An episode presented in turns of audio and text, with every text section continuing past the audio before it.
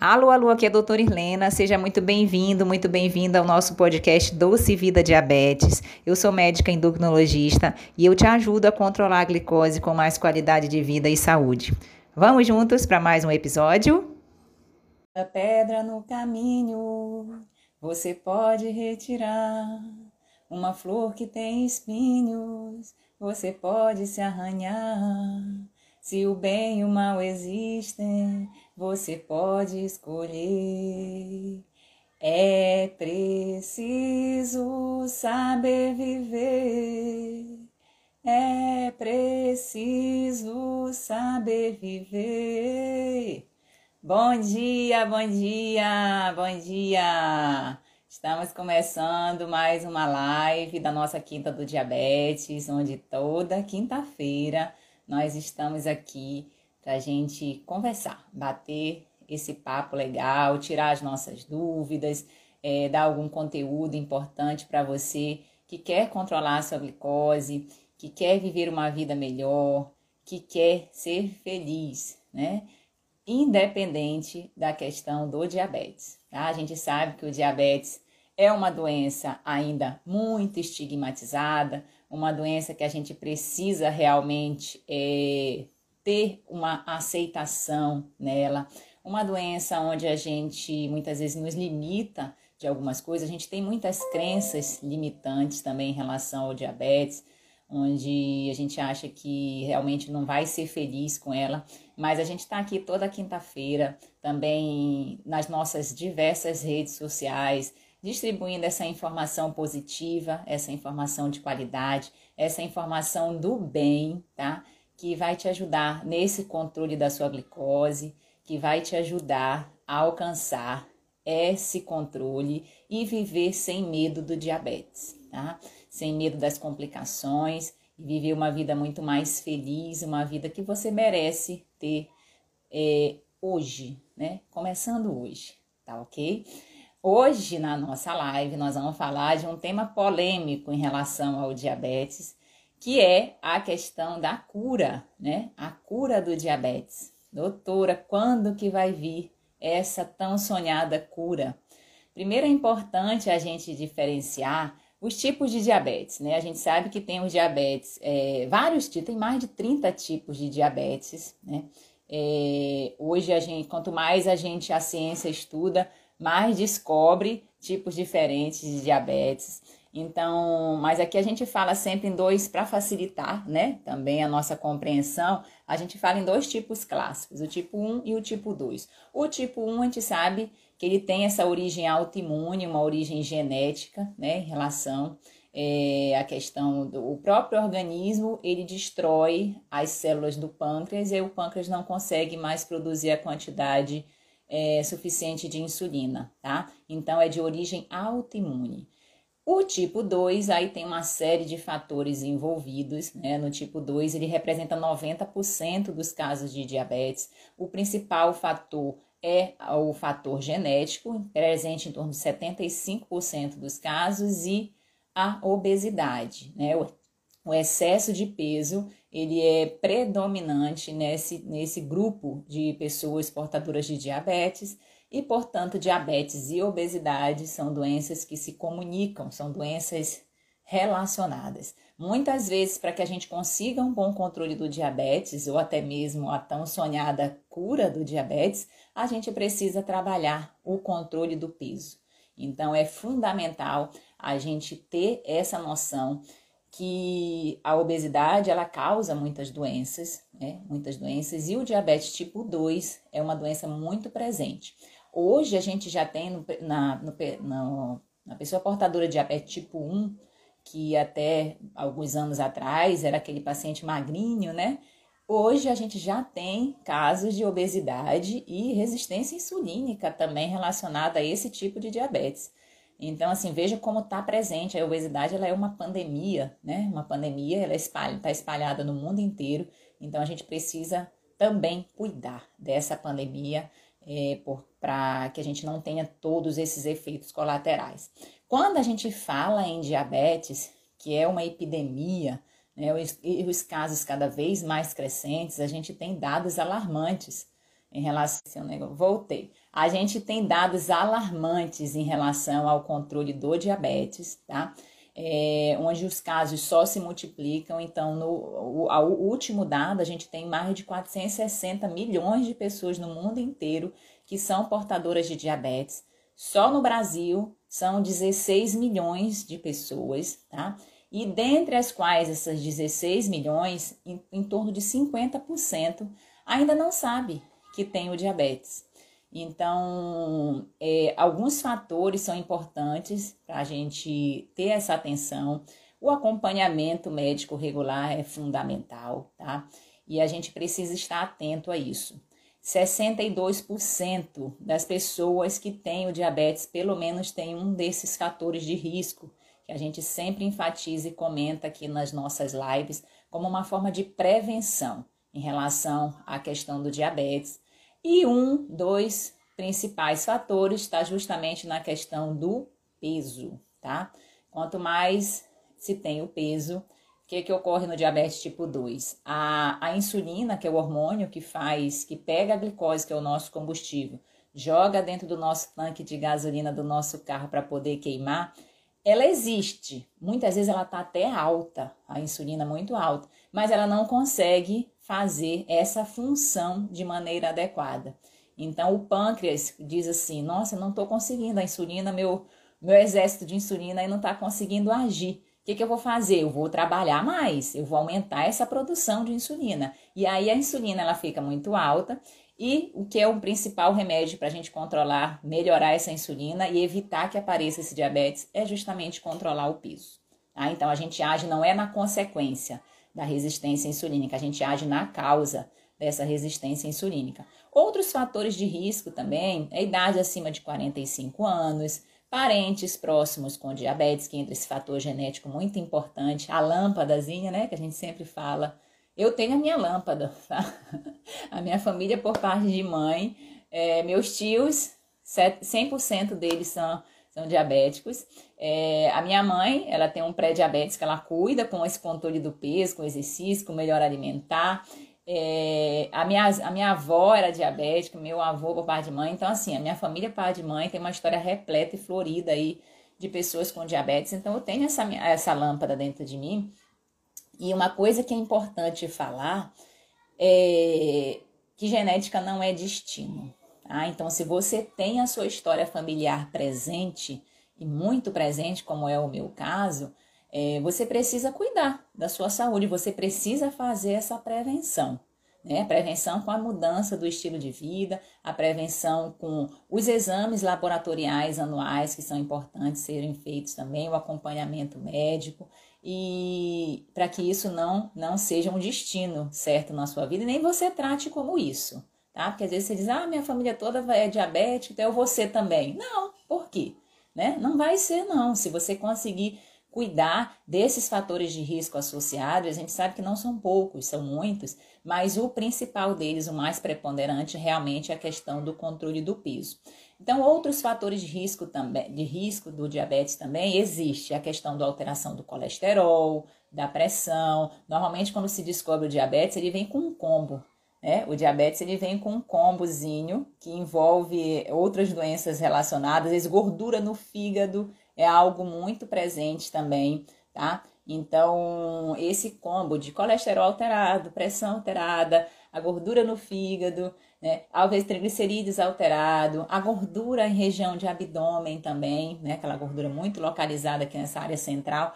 Então, esse combozinho muitas vezes ele acompanha o, o diagnóstico do diabetes. Outro fator de risco importante, às vezes, é o uso de algum medicamento, que muitas vezes é, favorece é, o descontrole da glicose, como é o caso, por exemplo, dos corticoides. Hoje, na pandemia do Covid, é, a gente tem visto muitos casos de diabetes relacionados pós-Covid, tá? E acha-se muito que essa lâmpada, né, que a pessoa já estava ali né, presente dentro de si, acende por conta, às vezes, desse tratamento que, que na Covid tem sido feito com relação ao corticoide, que salva vidas, mas que, por outro lado, também favorece esse acendimento da lâmpada. Isso é, é uma coisa que precisa ser cuidada. Então, a gente tem visto muitos casos de diabetes tipo 2 pós-Covid, tá? e também até mesmo desse aparecimento do diabetes tipo 1 nessa, nessa pandemia. Então, é, aí entra um novo fator de risco né, para a questão do aparecimento do diabetes, que é o, a, a pandemia agora do coronavírus, tá? Então, assim, existem muitos fatores relacionados. Outro importante falar que é você que mulher grávida, que teve o diabetes gestacional, você tem 50% de chance de vir a desenvolver um diabetes tipo 2, né, após essa gestação. Então, mais uma vez, entra a importância da prevenção, tá? prevenir, essa, aquela, aquela clássica frase, né, que todo mundo gosta de falar, mas poucos gostam de fazer. Prevenir é o melhor remédio, tá? Então, quando a gente fala de diabetes tipo 2, essa prevenção, ela é muito importante. É, aí, como que a gente pode fazer essa prevenção? A gente sabe que muitas vezes tem um jeito tem alguns jeitos errados, né, da gente fazer esse controle do peso. Um deles é você querer fazer sozinho as coisas, tá? É, eu, eu acompanho muitos pacientes portadores de diabetes e portadores de obesidade, que esse é o carro-chefe dentro da endocrinologia hoje. E a gente ouve muito a questão da, do preconceito que se tem em relação à obesidade.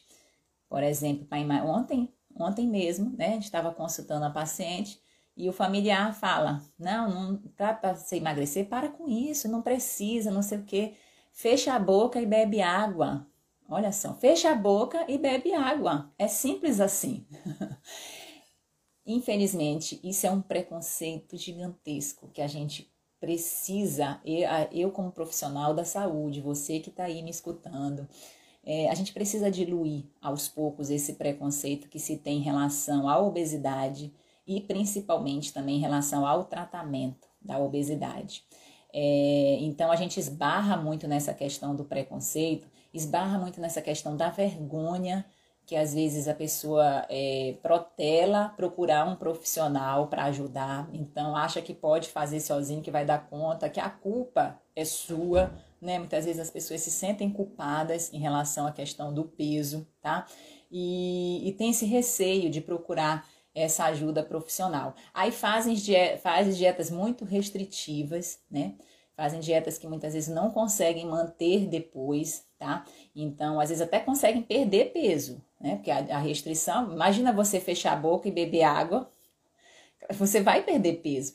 Pasmem que antigamente um dos tratamentos propostos para a questão do, da obesidade era colocar tipo um aparelho na boca da pessoa, como se fosse um cadeado mesmo, literalmente, onde você ficava alguns dias com aquele cadeado na boca e aí você não conseguia comer, né? Você não conseguia comer e por sua vez, você conseguia, você emagrecia, principalmente perdia muita massa magra, muito músculo também, porque quando a gente não come ou faz muita restrição, a gente perde gordura, mas perde uma proporção gigantesca de massa muscular. E aí o que, que acontece depois? Não consegue manter.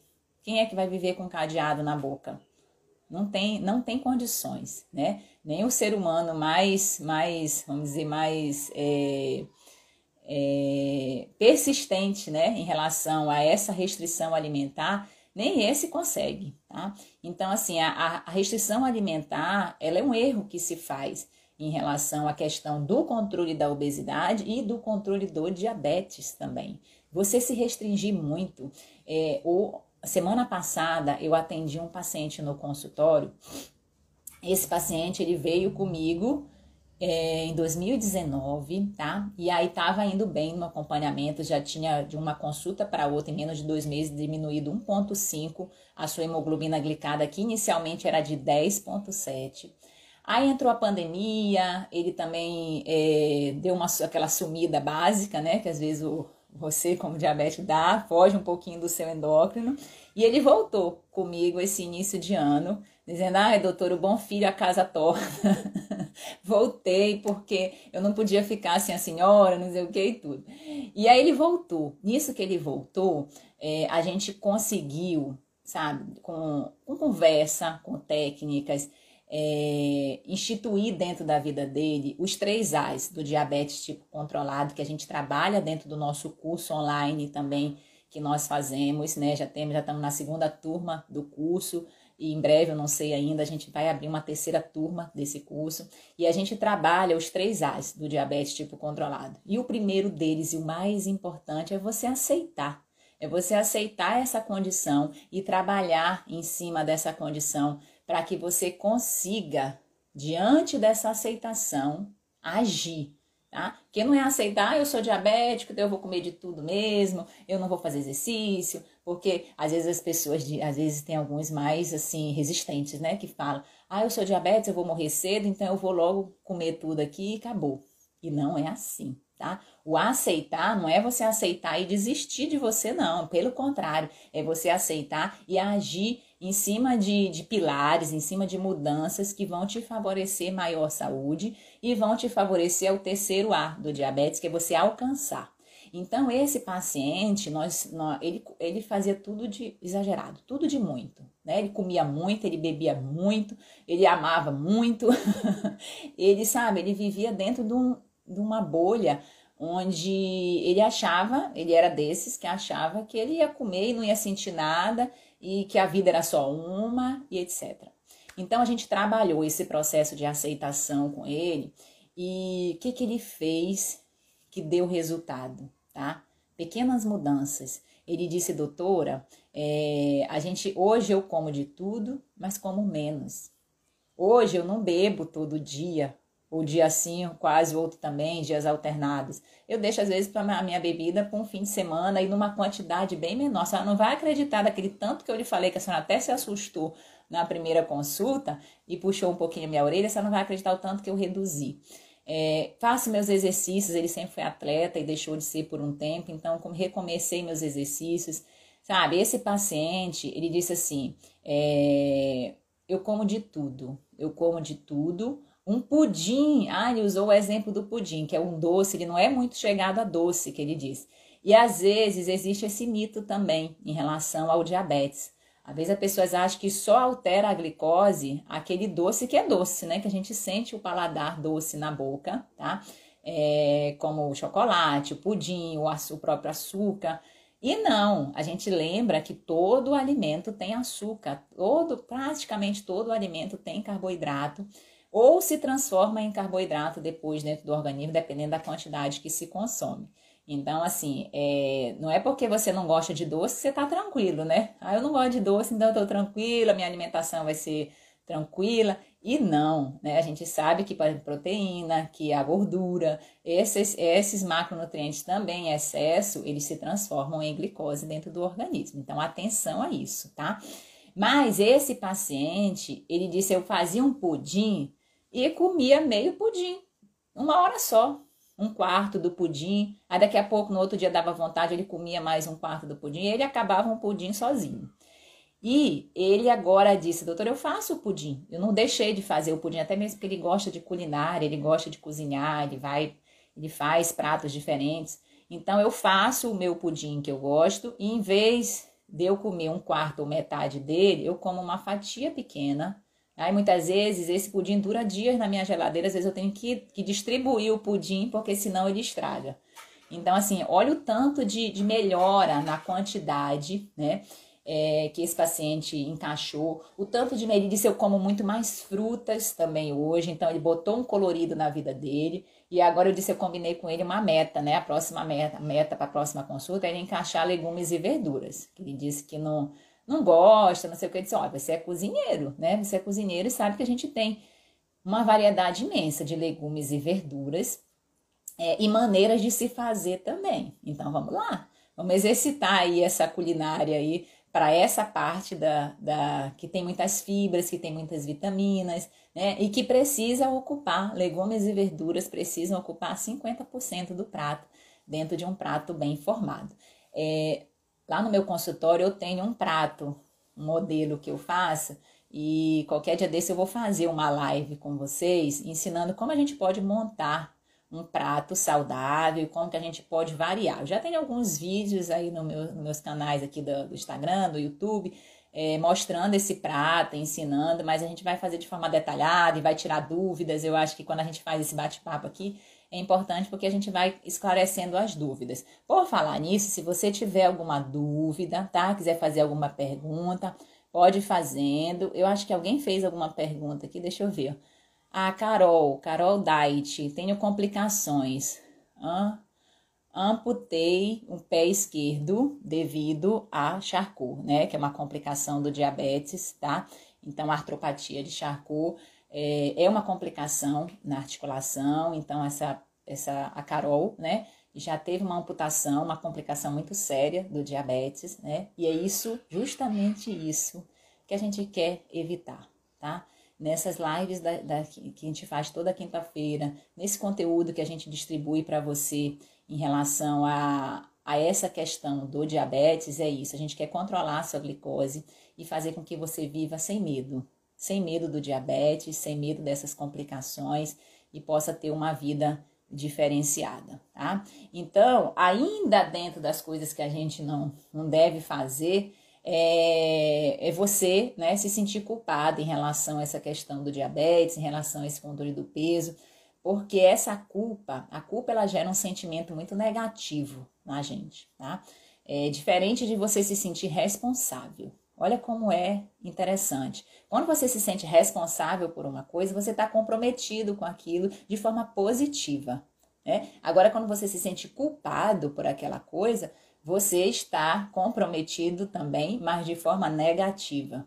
E a gente sabe que esse comprometimento para o lado positivo, tanto o comprometimento, a gente fala em comprometimento, a gente fala de pensamentos também. Então, quando você pensa, quando você sugere para o seu subconsciente coisas positivas, invariavelmente você tem mais chance de alcançá-las, tá? Por quê? Porque você transforma esses pensamentos positivos em ações, tá? Passando por sentimentos, palavras e ações. Então você transforma isso, ao passo que o contrário também ocorre, tá? Então, quando você também se sugere, quando você faz a autossugestão negativa dentro da sua mente, ah, eu não vou dar conta, eu não consigo controlar a minha glicose, eu tenho muito medo das complicações, eu tenho medo de ser diabético, às vezes você que ainda está ali num pré-diabetes ou ainda nem, nem alterou a glicose, então, quando você sugere para o seu subconsciente, quando você faz essa autossugestão, quando você fala essas palavras, automaticamente a sua mente ela trabalha nisso também, tá? E aí os seus sentimentos, suas palavras as suas ações são voltadas para isso. Então, é, é muito interessante a gente partir do princípio que esse gerenciamento de, de diabetes e emoções tem tudo a ver, tem tudo a ver. E a gente tirar um, pro, um pouco, né? Porque gente, às vezes a gente tem esse preconceito. A gente tirar um pouco esse preconceito de que, ah, isso é, isso é balela, isso é frescura, isso não tem nada a ver, isso é blá blá blá, e não é, tá? Quanto mais você trabalha esse gerenciamento de estresse, essas emoções dentro da sua mente, tá? Automaticamente você transfere tudo isso para o seu coração, transfere isso para suas palavras e transfere isso para suas atitudes positivas dentro não só do controle do diabetes ou do processo de emagrecimento, que são fundamentais, né? mudança de comportamento, essa mudança de mentalidade, mas em relação à sua vida como um todo. Qualquer coisa que você queira, por exemplo, você que está às vezes desempregado, né? Agora na pandemia, muitas pessoas perderam o emprego. Se você mentaliza que tá ruim, que tá difícil, que não vai conseguir, que não vai dar certo, me fale qual é a chance disso dar. Muito menor, né? O percentual é muito menor do que aquele que diz, não, eu abriu, fechou uma porta aqui, mas abriu outra janela ali, abriu uma oportunidade. Então, trazer da dificuldade realmente a oportunidade de se transformar, de se reerguer, de aprender, de aprender sempre. Então, não se sinta culpado em relação a essa questão do descontrole do diabetes, tá? Tenha assim responsabilidade. Crie essa responsabilidade que você, juntamente com a equipe que lhe acompanha, o seu médico, o seu endócrino de confiança, é, nutricionista, psicólogo, educador físico, toda essa equipe multidisciplinar, junto com você, pode trazer essa melhora, essa transformação é, diferente na sua vida, tá? É, então, um atalho importante, né, para isso é você buscar essa ajuda. É justamente você se cercar de profissionais, tá? De profissionais que te incentivem dentro dessa mudança, desse projeto de vida, dessa mudança de hábitos, tá? Então, profissionais que te acolham, né? Que te acolham, que te incentivem, que te gerem é, sentimentos positivos dentro da consulta, tá? que, que sejam é, molas propulsoras e não aquela âncora, né? E não âncoras que ficam te jogando para baixo, não. Molas propulsoras, tanto profissionais de saúde como familiares também, né? Fazem parte disso, tá? Você se cercar de pessoas que te falam coisas positivas, que que te gerem emoções positivas são fundamentais para que você consiga equilibrar essas emoções e equilibrar melhor a sua glicose. Né? Então, o trabalho da alimentação, claro, né, é um dos pilares muito importantes, tá? O exercício físico, eu sempre comento que o exercício físico, ele é um pilar que eu acho que facilita todos os demais. Talvez seja o pilar mais difícil da gente encaixar como rotina dentro da nossa vida, mas ele é um pilar que, se você consegue sair do sedentarismo e fazer qualquer coisa, qualquer coisa, 10 minutos, 15 minutos, 20 minutos, três vezes por semana, não precisa ser uma hora, cinco vezes na semana. Saia do sedentarismo e passe a fazer qualquer coisa. Você já reduz, é, é, é o estágio onde você re, mais reduz o risco de doenças, o risco de complicações, o risco desse processo inflamatório que tem aí dentro do organismo de quem está sedentário, porque sedentarismo também é uma doença e é um dos fatores de risco que a gente comentou anteriormente para o diabetes. Então, mexa-se, tá? Não fique parado, viu? E comece hoje. Você que ainda não está fazendo, comece hoje. 10 minutos. Põe uma dança, põe uma aula de zumba. É, você que, é, que pode, né? Às vezes pula uma corda, faz uma caminhada. Enfim, você escolhe. Quanto mais você escolhe um exercício que lhe dê prazer, maior a chance de você dar sequência também, tá? Porque às vezes o, o, o marido, o namorado, ou alguém gosta do, de, um, de um exercício X, academia, por exemplo, né? Tá até aqui em Vitória tá fechada as academias nesse momento. Mas gosta de academia e você vai para academia. Mas você não suporta academia. Aí o que, que acontece? Dura um mês, dois, assim, os mais, os mais persistentes duram seis meses. Mas depois desses seis meses, acabou, não vai mais. Porque você não gostava, não te dava prazer, era uma obrigação. E não trazia bem-estar para você a médio e longo prazo. Então, você escolher algo que você goste sustenta essa questão do exercício, tá? Outro pilar importante é você diminuir um pouco também a questão do da tecnologia, principalmente antes de dormir. Então, a privação de sono, né, a, ela prejudica, sim, a ação da insulina, que prejudica também o controle da glicose, faz com que você já acorde mal-humorada no outro dia, já coma alimentos mais calóricos. Em geral, quando a gente deixa de dormir uma noite, uma noite mal dormida, favorece com que a gente coma em média 300 a 400 calorias extras no dia seguinte, porque a gente procura esses alimentos mais calóricos. Então, é, preservar o sono é um dos pilares que a gente trabalha hoje dentro de uma saúde equilibrada, dentro do controle da glicose, dentro do processo de emagrecimento também.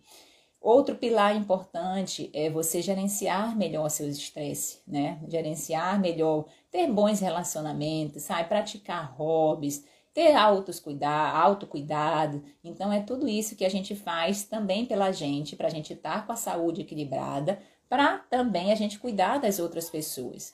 Porque se a gente não tá com a nossa saúde em dia, é mais difícil, né? Se torna menos prazeroso, se torna um fardo até a gente é, no dia a dia tá, tá feliz, tá alegre, porque a gente não tá cuidando, a gente não tá feliz internamente.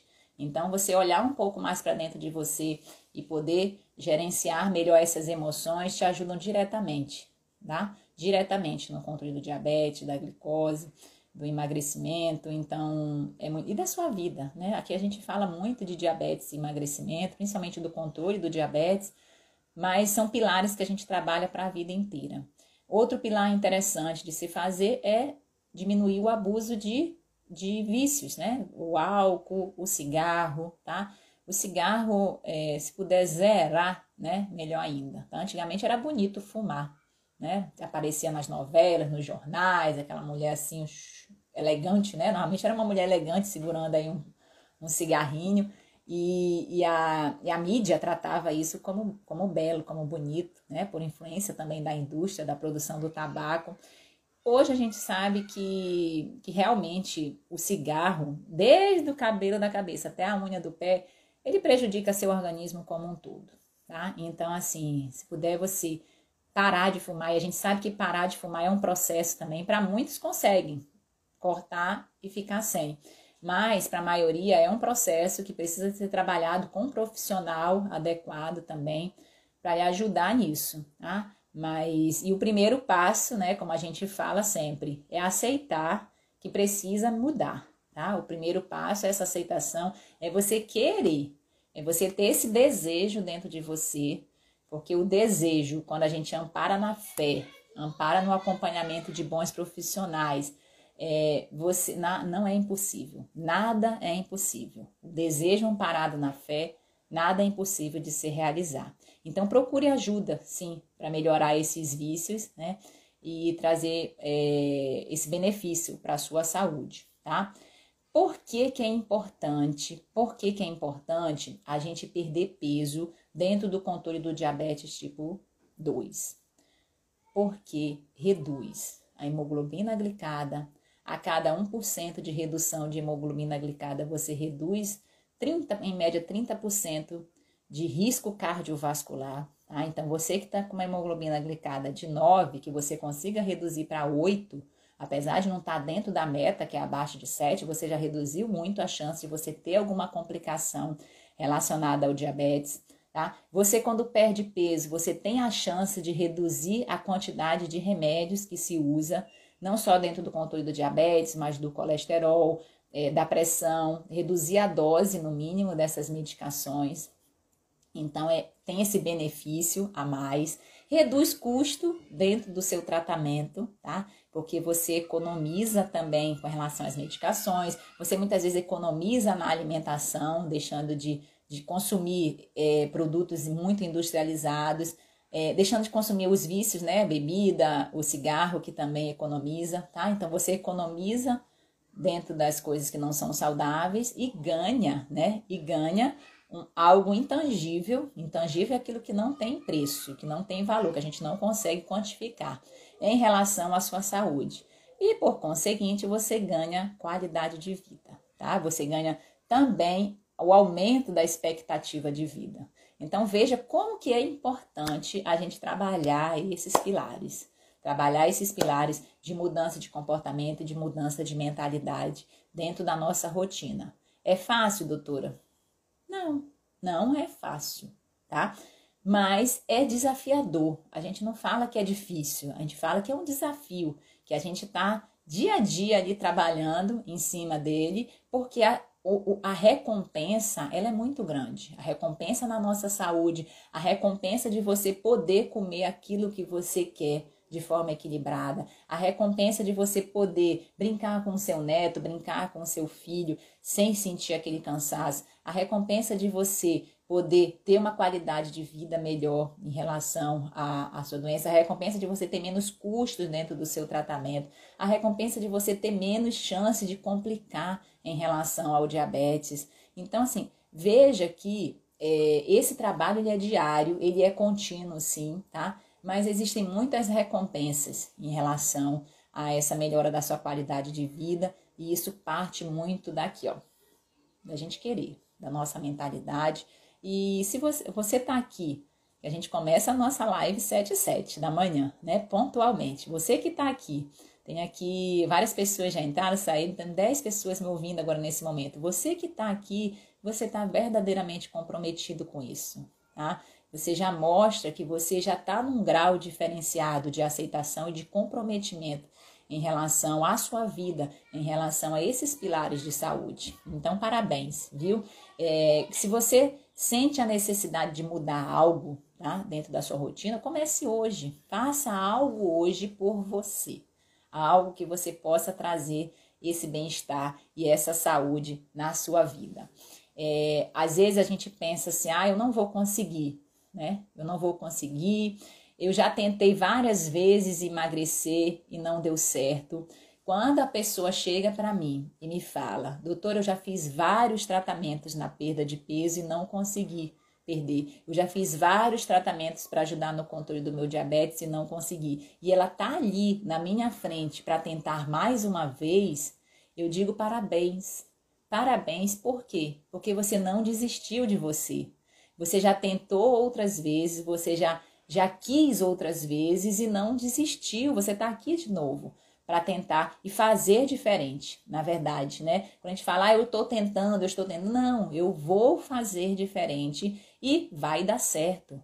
Você pensar e trabalhar isso dentro da sua mente vai dar certo. Então, a pessoa que já tentou várias vezes e está ali de novo para poder fazer aquele processo, essa pessoa mostra persistência, essa pessoa mostra que ela quer, que ela tem esse desejo. Né? E a gente acolhe isso e trata isso como algo positivo, tá? E não fica xingando, mas por quê? Não sei o que. Né? Não, acho que xingamento, acho que a gente colocar, ser âncora dentro do tratamento dos nossos pacientes não ajuda, tá? A gente precisa ser incentivador, a gente precisa, como eu falei, ser mola propulsora. Então, tentou várias vezes e tá de novo para aqui tentar mais uma vez perder peso e controlar a glicose, ótimo ótimo, e agora nós vamos fazer diferente. Nós vamos ver o que, que a gente não conseguiu fazer de forma tão adequada, o que, que a gente pode melhorar, o que, que a gente deve melhorar, e a gente vai trabalhar em cima disso. Tá? Então, essa diferença, essa mudança de comportamento em relação a você que está aí precisando emagrecer, que está precisando controlar a glicose em relação ao profissional de saúde que lhe atende, isso faz total diferença dentro do processo de alcançar os melhores resultados. Então, você que já tentou várias vezes e quer de novo, ótimo, vá que dessa vez, se você conseguir encontrar algum profissional que te acolha e que te trate como um ser humano de verdade, olhando além da doença, a certeza é que você vai conseguir sim, tá? Porque você está persistindo. Outra coisa que as pessoas falam muito, ah, doutora, eu não consigo emagrecer porque eu tenho meu metabolismo lento né? Meu metabolismo é muito lento. A gente sabe que com o passar dos anos, isso de forma fisiológica, tá? O nosso metabolismo ele vai diminuindo. Eu olho aqui em casa para a energia que as minhas crianças têm, um de uma de três e outro de seis anos. Sabe, é uma energia que, que começa desde a hora que acorda, tá ali, eles estão acordados já, estão ali no gás total. E vai até nove e meia, dez horas da noite. Se a gente não recolher, eles estão no pique, como diz o outro, no pique da Globo. Então, assim, é natural que quando vai avançando a idade, a gente também, é, o nosso metabolismo, ele se adapte a isso, tá? Porque imagina a gente com 80 anos tendo o metabolismo de uma criança de, de 10 anos. Não combina, tá? Não combina. Eu acho que a gente nem teria essa sobrevida toda que a gente tem hoje, cresce cada vez mais a sobrevida é, da, do, do brasileiro, tá? Então, é, esse metabolismo lento, ele, ocorre, ele diminui, com, ele realmente diminui com o passar da idade. É interessante também fazer a avaliação hormonal, por exemplo, do hormônio da tireoide, que às vezes pode influenciar nisso, tá? Mas a boa notícia que eu vou lhe dizer é a seguinte: o que mais melhora o metabolismo não é termogênico, não é pimenta, não é chá não sei das quantas, não é o milagre que você procura aí na internet. O que mais melhora estimula o metabolismo é músculo, é você trabalhar o músculo, é você fazer exercício, fazer uma atividade física, principalmente o exercício que trabalha a musculatura, tá? Então, esse é o melhor remédio. E, obviamente, esse remédio você não consegue da noite para o dia. Então, entra a paciência, entra a persistência, entra essa, essa força de vontade de você trabalhar essa musculatura e mantê-la também. Olha aqui a Carol comentando. Ei, Carolzinha, um beijo grande. O meu é muito lento. Antes eu perdia peso uma semana e hoje em dia, para perder 2 quilos, levo mais de seis meses. Isso às vezes desmotiva, mas não me deixa desistir. Olha que bacana, tá?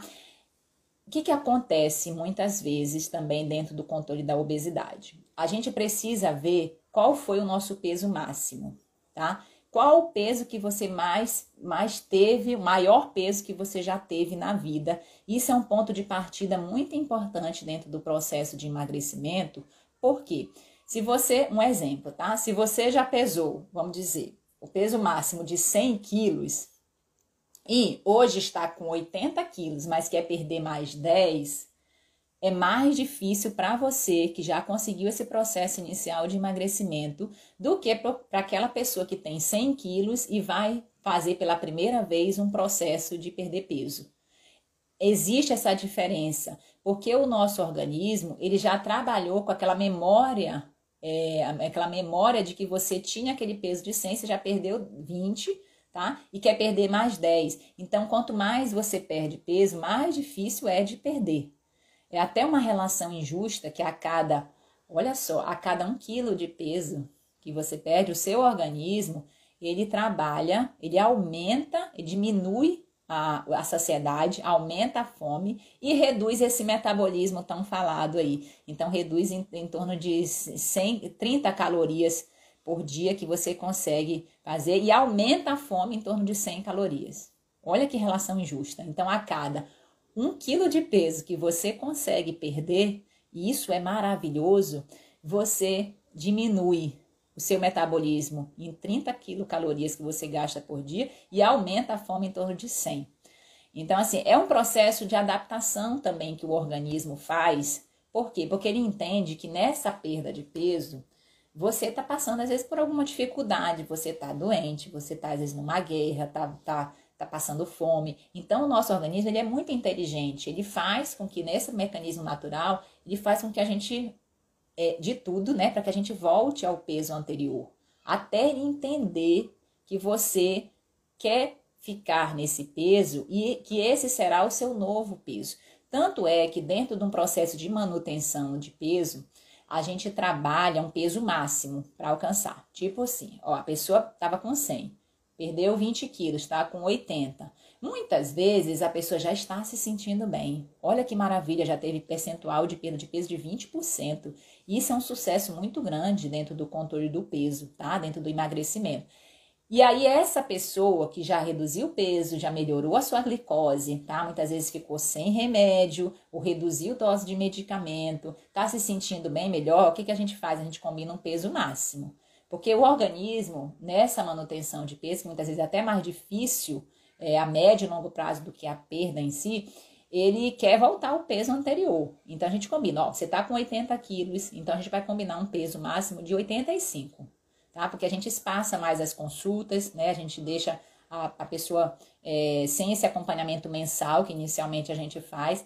E aí, se a pessoa chegar nesse, nesses 85, aí ó, liga o sinal de alerta, as anteninhas ligadas, volta para o acompanhamento mais, mais regular para a gente ver o que, que a gente pode otimizar e assim dar sequência nessa manutenção e voltar ao peso que a gente estava anteriormente. Então, é, é, é complexo, tá? O tratamento da obesidade, do emagrecimento, ele não é, como eu ouvi ontem, fechar a boca e beber água. Não é só isso. Muito pelo contrário, envolve muitos fatores muitas nuances, o contexto individual de cada um também influencia demais, né? E, e por isso é importante você ter esse acompanhamento de um profissional habilitado que te ajude nesse caminho, que não é uma linha reta, que não é uma corrida de 100 metros, é uma maratona e às vezes é, uma, é, um, é um caminho que tem curvas, sim, que tem buracos, tá? Que às vezes você desanima, né? Como a Carol comentou aí, mas que você, né? Tem um profissional que te ajuda a ir para frente. Tem uma pessoa que te impulsiona, tem uma pessoa que te trata como um ser humano e que te ajuda nesse processo a driblar essas dificuldades que a gente tem dentro do emagrecimento e dentro do controle da glicose também. Deixa eu ver se tem aqui mais. Acho que alguém fez uma pergunta. O que faço para não perder peso, pois tenho diabetes e sou magra? Olha aqui, aqui já é o contrário. É Marques, Marques Silva. O Marques, primeiro é interessante ver nessa, no seu controle do diabetes se você está magro com o diabetes bem controlado ou se você está magro com o diabetes descompensado. Porque o diabetes descompensado, ele causa essa perda de peso e é uma perda de peso não saudável, porque você perde muita massa muscular, tá? Então, o primeiro ponto é a gente identificar isso daí. Partindo do princípio que você está com o diabetes bem compensado, o que, que você pode fazer para melhorar, para ganhar peso, mas ganhar peso de maneira saudável? Primeira coisa, equilibrar a sua alimentação com aporte de proteínas, que deve ser calculado de acordo com seu peso de forma individual, e de carboidratos saudáveis também. Para o ganho de massa muscular, não é só proteína, proteína, proteína, proteína, tá? Muitas vezes a gente vê as pessoas fazendo só aporte de proteína. Precisa do carboidrato saudável, precisa dar essa carga para o músculo. É como se fosse o pedreiro e o tijolo dentro do ganho de massa muscular. Se tem o pedreiro, mas não tem o tijolo, a obra não sai. Então, se tem a proteína, mas não tem o carboidrato para dar essa carga mais de energia, o músculo ele não responde da mesma maneira. Junto com essa essa alimentação melhor, que você pode combinar com o endócrino, com o seu nutricionista que trabalha junto também, exercício de fortalecimento muscular, tá? E aí precisa fazer exercícios que favoreçam isso daí, como a musculação, o pilates, um crossfit, e aí é muito, e aí depende, né, do seu estado físico, da sua condição, a indicação desse exercício também, tá? Sempre a gente enfatiza de forma individualizada. E um terceiro pilar que ajuda bastante dentro dessa questão do ganho de massa muscular, do ganho de peso de maneira saudável através de músculo, é descanso, tá? Você descansar os grandes grupos musculares e também preservar o seu sono à noite é fundamental, porque quando o músculo descansa, ele oxigena e cresce, tá? Então, é, é, comum a gente, às vezes, a pessoa que quer ter esse, esse ganho de massa, às vezes um ganho de massa para fins estéticos também, é, querer malhar de manhã, de tarde, de noite, exagerando, claro, né? Mas assim, querer malhar numa quantidade muito grande todos os dias da semana e não dar o descanso, tá? E não dormir à noite e beber nos fins de semana, então tudo isso prejudica. E caso você não consiga fazer esse aporte proteico, é, que aí tem que ser uma, uma alimentação com uma quantidade de calorias a mais, né? Obviamente, para você ganhar essa massa muscular. Caso você não consiga fazer através da comida de verdade, que a gente sempre trabalha, que é a melhor e a mais barata também, você pode fazer as suplementações e aí tem uma infinidade que pode ser usadas, whey, a creatina, sabe? Outros é, que podem favorecer também, mas aí realmente o acompanhamento individual ele é muito importante, tá? Quando a gente ganha músculo, a gente favorece o controle da glicose, tá? Por quê? Porque melhora esse metabolismo, porque melhora a questão da função da insulina dentro do organismo. Então, o ganho de massa muscular dentro do controle do, do paciente portador de diabetes é algo fundamental dentro do processo, tá bom? Deixa eu ver aqui, acabei de chegar a Samara. Acabei de chegar da pedalada. O que comer agora? Bicicleta. Ei, Samara, tudo bom? Olha, agora você vai fazer seu pós-treino, você vai comer, você vai, a gente acabou de falar, você vai repor o seu músculo aí com carboidrato saudável, vai comer uma proteína também saudável, tá? Vai beber bastante água, viu? E aí, ó, correr pro abraço. viu? Você vai repor, você vai fazer um pós-treino, você pode tomar o seu café da manhã, não sei se você já tomou antes de ir, tá? Mas você pode tomar o seu café da manhã equilibrado aí, que você já vai tá? Fazendo esse aporte de proteínas saudáveis, de carboidratos saudáveis, tá? Um líquido também, se você quiser, não há problema nenhum, tá certo? Um líquido mais saudável aí. E às vezes colocar uma oleaginosa, uma fruta, né? Que é um carboidrato interessante, com fibras. Então, ajuda bastante, viu? Muito bom. Parabéns aí por ter ido já fazer seu exercício. É, um, só fazer um adendo aqui que essa questão do exercício, o melhor horário do exercício é aquele que você vai e faz, tá? Esse é o melhor horário. aquele que você escolhe, se programa e faz. Mas se você puder escolher um horário que favoreça o seu o nosso metabolismo, que favoreça a nossa produção hormonal, que, fa, que favoreça a natureza também, né? Quando o sol nasce, tá? É, que você vai começar o dia mais energizado, que você já vai ter a sensação de dever cumprido, é pela manhã, tá? De preferência na primeira hora, tá? Então, e se você tiver um preparo para isso, fazer o exercício em jejum também, ajuda bastante, tá? A gente, quando a gente fala em jejum em relação ao paciente portador de diabetes, a gente tem que ter um cuidado em relação ao uso de insulinas, em relação às medicações utilizadas, então isso deve ser individualizado. Mas se você puder fazer um exercício pela manhã, você já tem esse benefício a mais, tá? Não fica aquele tempo, às vezes a pessoa trabalha o dia inteiro, aí deixa para fazer o exercício no final do dia, e aí gera, gera esse, essa obrigação, né? Porque a pessoa tá cansada, aí, nossa, mãe, ainda vou fazer, ainda tem que fazer exercício. Veja como é desgastante do que você já começar o dia energizado. E quando você faz o exercício de manhã também, ainda tem o benefício de você alimentar melhor durante o dia. Tá? Então, a Samara, que, por exemplo, chegou do exercício agora, tem certeza que ela não tá com fome de comer porcaria nesse horário, tá? Principalmente depois dessa carga de, de hormônios positivos aí que ela ganhou com o exercício, de adrenalina, de serotonina. Ela tá com vontade de comer um alimento saudável, um alimento de verdade e que vai trazer esse benefício a mais para a saúde dela, tá bom? Depois de falado tudo isso, né? A gente falou bastante, deu bastante conteúdo aqui, falou muita coisa. Eu vou voltar para a pergunta inicial que eu fiz, né? Hoje, que é o tema da nossa live. Como a gente conseguir curar o diabetes?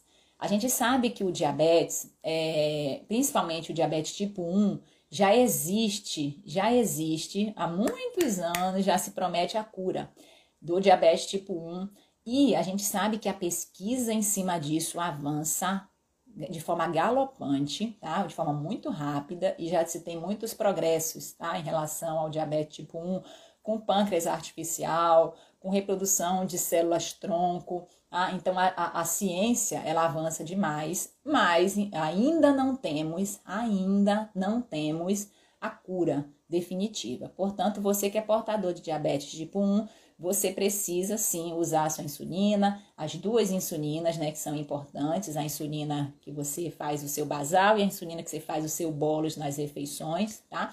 É, e precisa fazer o seu acompanhamento regular. E se um dia, e a gente reza e a gente torce para que esse dia chegue, o quanto antes chegar a cura, você também está bem para receber esse tratamento inovador. Né? Porque às vezes, se você não se cuida e já está lá todo, vamos dizer, escangalhado, como a gente fala lá na minha terra, aí você não vai se beneficiar, né? Imagina, você não vai se beneficiar disso que vai vir, a gente espera, eu sinceramente espero ainda ver isso daí nessa vida aqui, tá? Se você que é portador do diabetes tipo 2, né? O diabetes tipo 2, hoje, tá? Preste bem atenção. Hoje a gente já tem como falar em reversão do diabetes tipo 2 em casos selecionados de pessoas portadoras de diabetes tipo 2 que têm no máximo 6 a 8 anos de doença, tem excesso de peso, e tem reserva de insulina dentro do organismo, ou seja, o pâncreas ainda está produzindo uma quantidade de insulina suficiente para fazer o balanço da glicose, você, se conseguir perder em torno de 10% de peso corporal, tá? É, você tem a chance sim de reverter o diabetes.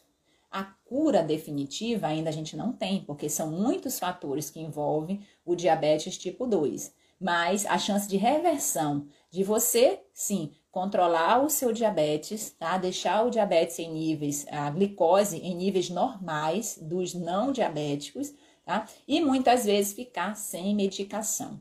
Apesar de hoje o arsenal medicamentoso do diabetes, ele é maravilhoso, ele evoluiu muito nos últimos 5, 10 anos, com medicações que vão além do controle da glicose, que beneficiam também nessa questão da, da redução de, de, de complicações, tá? Complicações renais, complicações cardiovasculares. Então, o, o tratamento medicamentoso no diabetes, ele evoluiu de forma gigantesca nos últimos anos. Mas existe essa possibilidade de você reverter. Inclusive, está se estudando né, até um termo para isso, que é o pós-diabetes.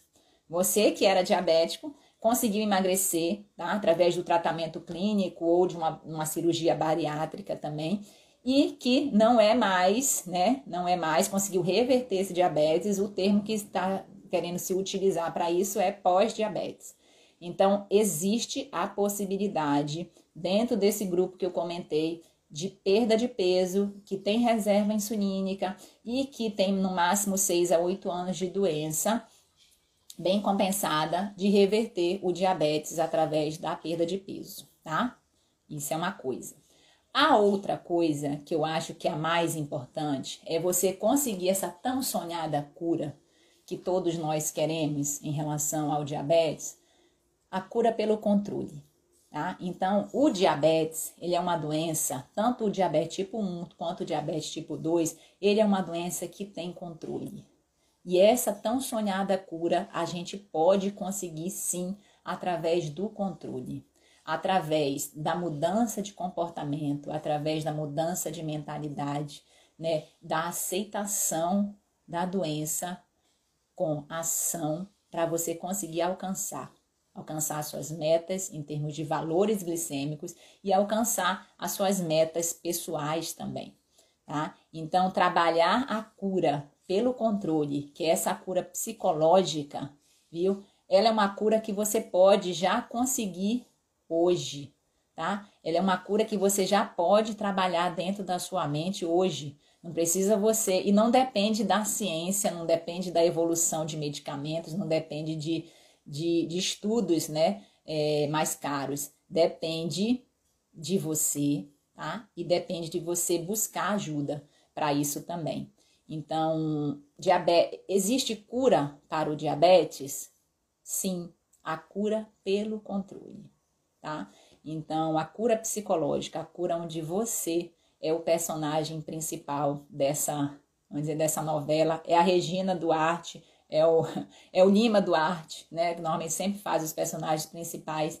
Você é o personagem principal e você pode conseguir começar a trabalhar isso a partir de hoje, dentro do seu, do seu plano de cuidados aí em relação ao diabetes. Dica prática para que você consiga alcançar isso: fazer três perguntas poderosas que podem te ajudar dentro dessa rotina dos cuidados. A primeira delas é o que, que eu estou fazendo de certo que eu posso continuar fazendo. Então, você que está fazendo exercício, legal, pode continuar fazendo. O que, que eu estou fazendo de errado e que eu preciso mudar? Tá? Você que às vezes não está fazendo um acompanhamento médico regular, Muitos deixaram o acompanhamento nesse período de pandemia também. Não faça isso, consulte no presencial. Se você se sentir mais confortável, consulte pela telemedicina, mas não deixe de acompanhar. Então, o que você está fazendo de errado e que você precisa melhorar, tá? E a outra coisa é o que você não está fazendo e que precisa fazer. Então, deu para entender as três perguntas? O que você está fazendo de certo e que deve continuar, o que você está fazendo de errado e que deve modificar, que deve melhorar, e o que você não está fazendo tá? É, e que precisa melhorar, que precisa começar a fazer. Então, essas três perguntas poderosas para você fazer essa autoavaliação dentro do seu plano de cuidados do diabetes, dentro do seu plano de cuidados do processo de emagrecimento, fazem muita diferença. Você identificar, você ter a clareza, né? Que quando a gente tem a clareza do que a gente está fazendo ou não, a gente tem como agir melhor em cima disso. E às vezes a gente espera essa clareza vindo do médico que nos acompanha. Não espere isso, seja proativo dentro do seu tratamento, tá? Seja você a pessoa que leva essa clareza muitas vezes para o seu médico viu? Seja você a dar o primeiro passo para isso, porque o maior especialista é, em você não é a sua endócrina de confiança que lhe acompanha já há alguns anos, é você mesmo, tá? Então, seja proativo, tá? É, busque esse conhecimento, né? Você que está aqui já está nesse processo, busque esse conhecimento, Busque se conhecer melhor, esse autoconhecimento, para que você possa traduzir esse conhecimento em ações e possa trazer um melhor controle também da sua glicose e do seu diabetes. Combinado? Já estamos dando uma hora aqui de live. Alguém quer fazer alguma pergunta? Pode ficar à vontade. Deixa eu ver aqui se teve algum comentário. Vamos ver. O Ailton, estou desde o início de fevereiro malhando, já perdi 14 quilos. Olha que maravilha, parabéns, Ailton. Estou fazendo com acompanhamento, mas na última semana a perda de peso diminuiu. O que fazer? Olha só que pergunta bacana do Ailton. Ele já perdeu 14 quilos. Então, olha o sucesso, já teve sucesso. Valorize isso, tá, Hilton? Porque você já conseguiu uma perda de peso inicial. Obviamente, você quer mais, né? E a gente sempre quer mais dentro do processo de emagrecimento, tá? Então, você entrou, perdeu esses 14 quilos, tá ali num efeito platô. Quando chega nesse efeito platô, a gente precisa, dentro do plano de cuidados que foi traçado para você, e você está fazendo um acompanhamento médico regular, mais uma vez, parabéns por isso também saber o que, que a gente pode otimizar, às vezes, por exemplo, em exercício, em alimentação, em sono, em hidratação, em, em, em modulação intestinal, em gerenciamento de estresse, em medicamentos, tá? Precisa otimizar algum dos pilares, dar uma chocalhada aí de novo no organismo para que ele consiga é, manter essa perda de peso, tá? Você conseguir aos poucos e, e lembrando, né, o que a gente comentou anteriormente. Quanto mais peso a gente perde, mais difícil fica de perder.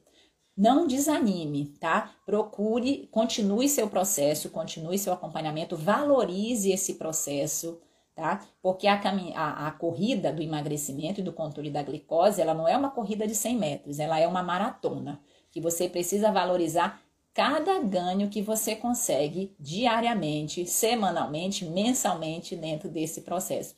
Eu vou contar rapidinho um caso aqui de uma paciente que eu atendi no início da pandemia. A paciente em 20 dias tinha perdido 2 quilos, tá? E olha o que aconteceu. Ela estava ótima, essa doutora, eu tô me sentindo ótima, perdi 20, perdi do, é, é, é, mudei muito isso aqui, não sei o que e tal.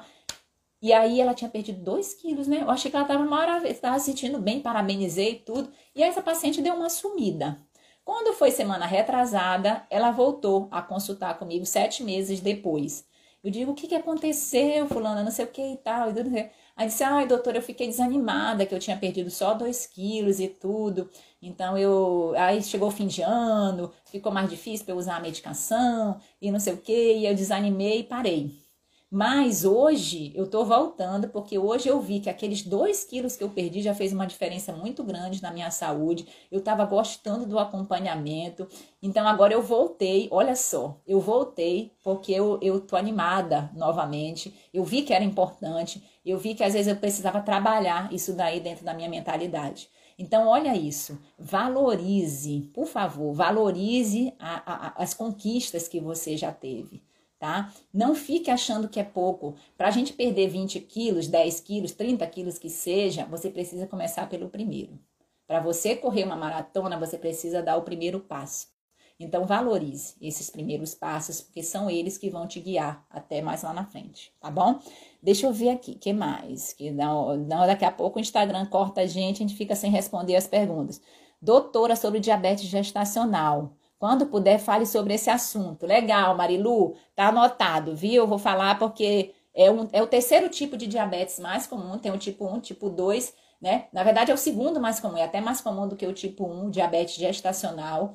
E, e é interessante a gente falar sobre esse tema, assim, então já tá anotado aí dentro da, do cronograma. Doutora, tenho feito uma alimentação correta, caminhada, sou diabética tipo 2, não uso insulina, glicose pela manhã de 140. É normal? A Leila está perguntando. Leila, você já, já consegue ter uma, um nível de glicose menor dentro do, do, do seu jejum, tá? É, o 140 ainda não está dentro do valor considerado normal, de meta de 110, no máximo 120. Isso, obviamente, depende da sua idade, tá? E depende, às vezes, de alguma complicação relacionada do seu estado físico, vamos dizer, global, né? E aí a gente precisa conversar melhor para ver isso daí. Mas, se você partiu a 140, né? Às vezes a pessoa tá com 140, mas partiu de 200, de 300, às vezes de 400, né? E 140 é um ganho muito grande. Então depende muito de onde que você partiu, da sua idade e do tratamento relacionado, tá? Mas é, a rigor ainda não está dentro da meta estabelecida, mas pode ser já que você já teve um ganho maravilhoso dentro do seu tratamento. No meu caso, não quero é mais perder peso. A Samara, legal, Samara. A gente falou sobre isso na live, tá? Como que você pode ganhar peso de maneira saudável. Porque minha glicose em jejum é maior que quando vou dormir. O sono alimenta. Quem fez essa pergunta foi a Márcia. Ô Márcia, isso é uma dúvida muito comum e eu vou te dizer por que, que isso acontece, tá? Porque que quando eu vou dormir a minha glicose está em 100 e quando eu acordo a minha glicose está em 140, 180. Durante a noite, durante a noite, o nosso fígado, o nosso organismo, ele produz uma quantidade a mais de glicose do que a gente precisa.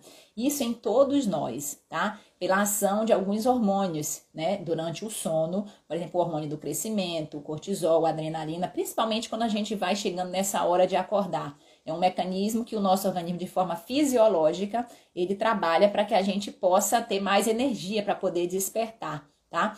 É, isso é conhecido como um fenômeno do alvorecer.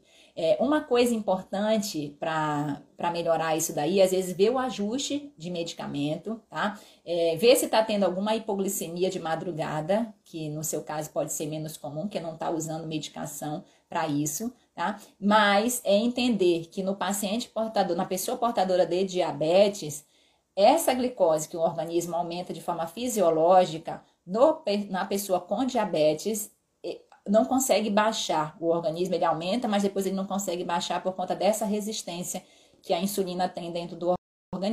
E aí, muitas vezes, para isso é preciso fazer ajuste dentro dos pilares, dentro do, do plano de do cuidados, né? Às vezes ajuste medicamentoso, às vezes ajuste alimentar. Por exemplo, depende também, às vezes, da refeição que você está fazendo antes de dormir, tá? E isso é importante ser observado para melhorar essa glicose em jejum viu? Mas é um mecanismo, a princípio, fisiológico do organismo, que nas pessoas portadoras de diabetes não consegue, essa glicose que aumenta, ela fica um pouco mais tempo sustentada e mais alta, ela não consegue baixar depois, tá? Ailton, falta 20 quilos. É isso aí, Ailton. Já, então, já, você já perdeu quase a metade, né, do seu, da sua meta pessoal viu? Tenho certeza que você já está se sentindo bem melhor dentro do, já com esses 14 quilos a menos, e aí continue batalhando aí pelos mais quilos aí que você deseja, tá? Lembrando que o peso, hoje o peso dentro do, o, o peso normal, né, dentro do controle da obesidade, ele não é mais aquele Ei, não sei se voltou. Acho que o, o Instagram, o Marquinhos, tá querendo cortar a gente.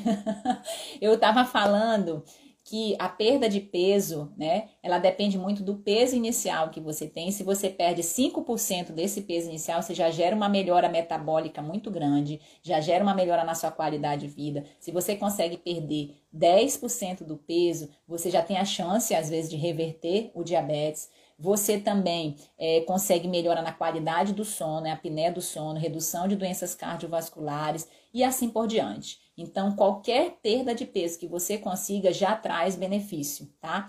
E vou enfatizar mais uma vez: valorize isso, viu? Não fique só olhando para os quilos que você ainda quer perder. Olhe também para os que você já conseguiu perder, que isso te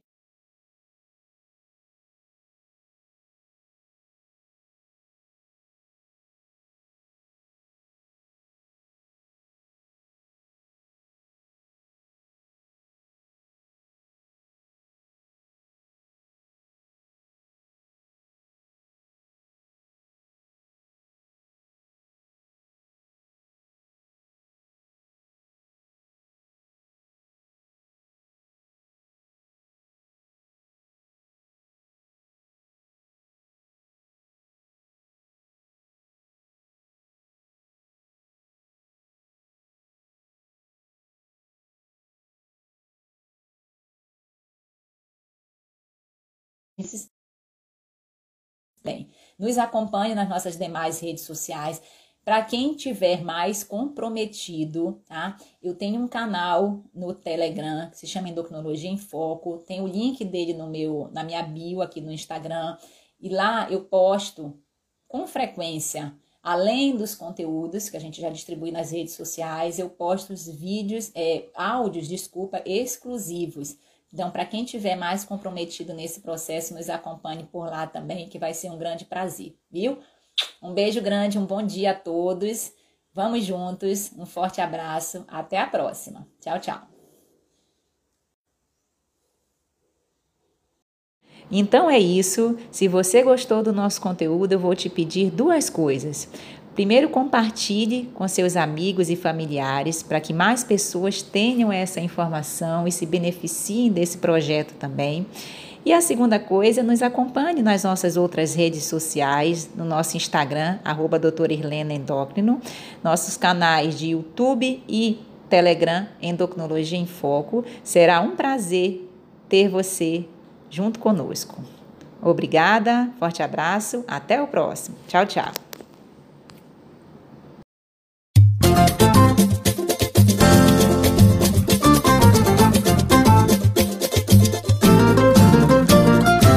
Quem cultiva a semente do amor, segue em frente, não se apavora.